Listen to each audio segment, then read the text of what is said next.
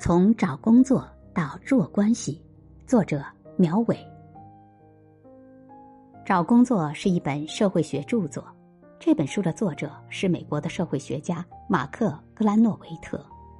他对美国马萨诸塞州一个城市的二百八十二名专业技术和管理人员做了非常详细的职业调查，结果发现一大半的好工作都不是通过正式的招聘渠道获得的。而是靠熟人帮忙。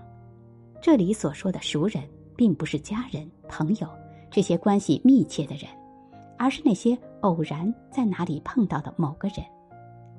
有时候，几近一面之缘的人却发挥了关键作用，这就是所谓的弱关系。现代社会，人们在职业生涯中其实普遍有一个经验，那就是家庭背景、教育程度。个人综合素质等方面固然会对一个人的职业发展还有收入水平产生重要影响，但这种影响也不是绝对的。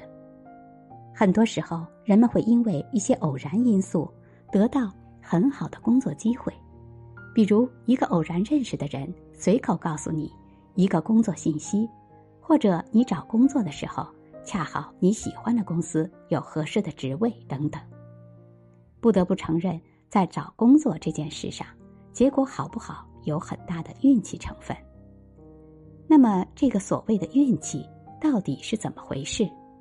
格兰诺维特敏锐地注意到这一点，他认为这个运气其实就是弱关系的力量。虽然那些社会关系并不是一个人主动选择或者长期维持的关系，而是在不经意间建立的，但。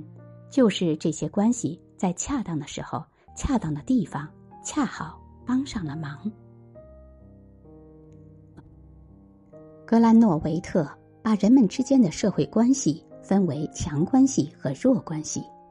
他认为弱关系在信息传播中有很明显的优势，能够帮助人们接触新事物、找到合适的工作，而亲戚朋友这些强关系之间。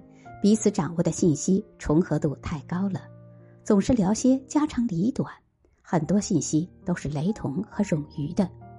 但弱关系就不一样了，弱关系具有很大的差异性，经常能跨越阶层和团体传递信息，远远超过了强关系一般可以接近的领域。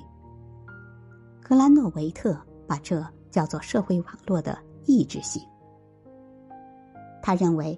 处于社会网络中的人，如果同质性较高，那么他们的沟通效率往往就会比较低。异质性才是信息沟通中真正有效的桥梁，可以有效扩大信息的视野。在动态的层面上考虑，强关系一般是比较稳定和固化的，而弱关系所带来的信息具有更高的流动性，往往。会将获得信息的人带到不一样的圈子，这里面就有相当多的机会可以实现地位的跃升。弱关系本身不仅是一种资源，还能够成为跨越社会距离的管道，让整个网络都变得活跃起来。信息意味着资源，资源意味着财富，即便不能断言强大的弱关系网络。一定能为某个人带来资源和财富，但整体看来，弱关系网络的活跃性和财富确实是强相关的。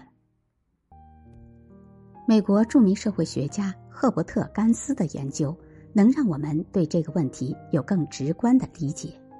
甘斯曾在波士顿长期研究工薪阶层和精英阶层的文化差异，他发现工薪阶层的特点是不太信任外部世界。只相信自己的亲人朋友，高度依赖强关系。甘斯把这些人叫做“都市村民”，就是虽然生活在大都市，用的却是小村庄里的那套生活逻辑。但精英阶层不一样，精英阶层的社会交往和活动非常灵活，他们善于从各个地方收集信息，尝试理解他们之前不理解的东西。总是对新事物保持开放的态度。都市村民的生活是固化的，从人际关系到工作再到未来的生活都非常确定，而精英阶层时刻准备接受变化，随时可以跟陌生人合作，建立一重又一重的新型弱关系。从长期来看，这就会形成很大的差别。